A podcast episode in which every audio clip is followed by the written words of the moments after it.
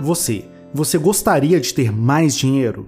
É óbvio que sim. Afinal, quase todos querem mais para poderem comprar roupas melhores, celulares melhores, carros e casas e viajarem pelo mundo. Mas, mas, mas, tem alguns poréns, pequenos poréns que você precisa se atentar quanto a ter mais dinheiro. E já vou logo dizendo que não estou aqui fazendo um culto à pobreza, nem dizendo que você não deveria ter melhores condições financeiras. Pelo contrário, meu desejo é que você gere o máximo dinheiro que conseguir.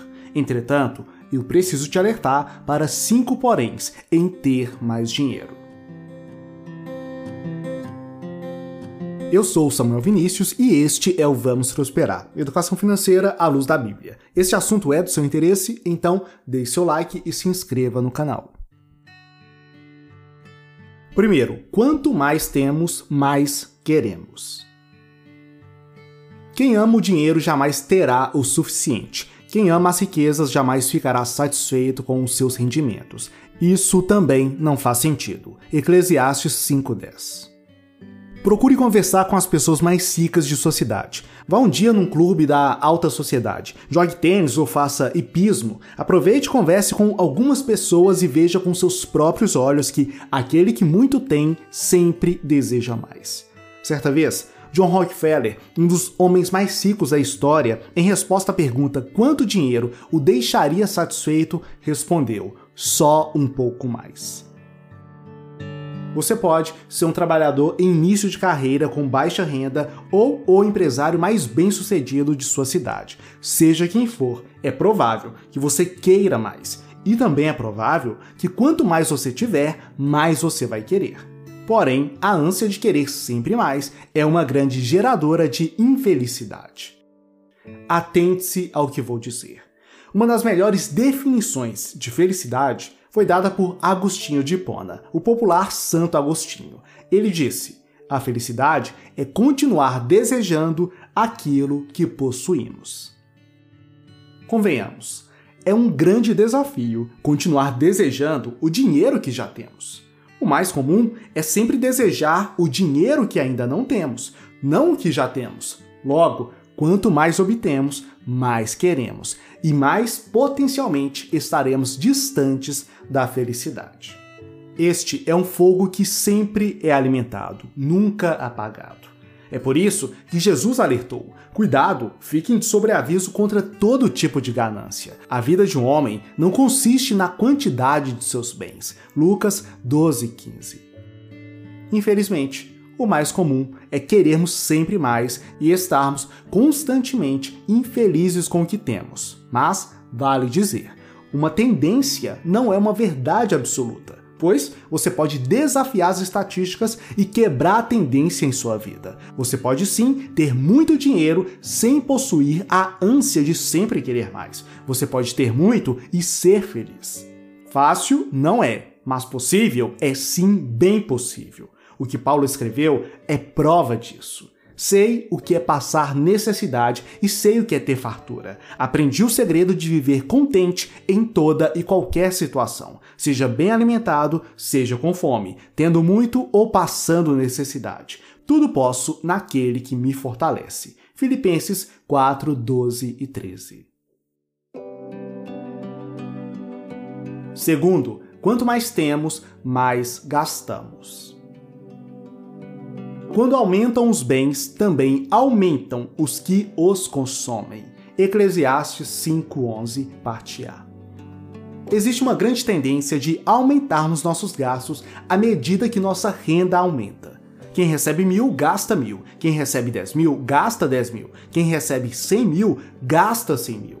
Existe uma relação direta entre aumento de ganhos com aumento de gastos. E convenhamos, quando alguém começa a receber mais, sempre tem outro alguém que também passa a usufruir desse aumento de renda. Quando as posses de uma pessoa aumenta, parece sempre haver um aumento de número de pessoas que dependem dessa renda, de familiares necessitados a funcionários como diaristas, contadores, consultores e etc. Não, não é pecado ajudar ou contratar pessoas quando se recebe mais. Pelo contrário, mas é preciso ter cuidado para que seus gastos não aumentem na mesma proporção que sua renda aumenta.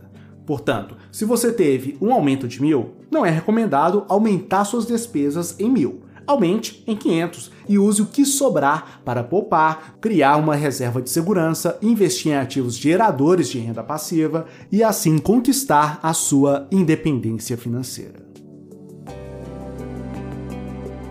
Terceiro, quanto mais temos, mais nos preocupamos. O sono do trabalhador é ameno, quer coma pouco, quer coma muito, mas a fartura de um homem rico não lhe dá tranquilidade para dormir. Eclesiastes 5:12. Já vou logo falando que não se trata de não ter nada para não ter preocupação, até porque quem não tem nada tem muitos motivos para se preocupar mas é inegável. Se temos muitos bens, em algum momento, certamente, teremos nossa paz ameaçada pela preocupação com esses bens. Agora, irei te falar algo que me impactou quando ouvi pela primeira vez. Então, ouça atentamente. Cada uma das suas posses possui você. Repito, cada uma das suas posses possui você. Pense comigo. Se você tem um carro, esse carro também possui você. Ele possui, pelo menos em parte, a sua mente, o seu tempo e a sua energia, pois ele pode gerar preocupações com manutenções, impostos, multas e etc. E todas essas preocupações ocuparão sua mente e consumirão seu tempo e energia. O mesmo vale para praticamente todos os seus bens, móveis, imóveis, eletrônicos e por aí vai. Ou seja, quanto mais temos, mais potencialmente preocupados seremos. A fartura de homem rico não lhe dá tranquilidade para dormir. Quando nossa confiança está no dinheiro e nas posses materiais, passamos muito tempo preocupados em não perdermos aquilo que temos e que nos protege. Felizmente, o Senhor disse que nossa segurança não vem das riquezas, mas sim dele, que prometeu: Nunca te deixarei, nem te desampararei. Hebreus 13, 5. Quarto, quanto mais temos, mais podemos perder. Há um mal terrível que vi debaixo do sol, riquezas acumuladas para a infelicidade do seu possuidor. Se as riquezas se perdem num mau negócio, nada ficará para o filho que lhe nascer. Eclesiastes 5, 13 e 14. Às vezes, o óbvio precisa ser dito. Você não pode perder aquilo que não tem. Evidentemente, não é por isso que devemos evitar ter as coisas, para assim nunca perdermos nada. Porém, é preciso termos consciência de que cada bem adquirido representa algo a mais em nossas vidas. Talvez algo a mais que teremos que cuidar, talvez algo a mais que passará a ser fundamental a partir de então.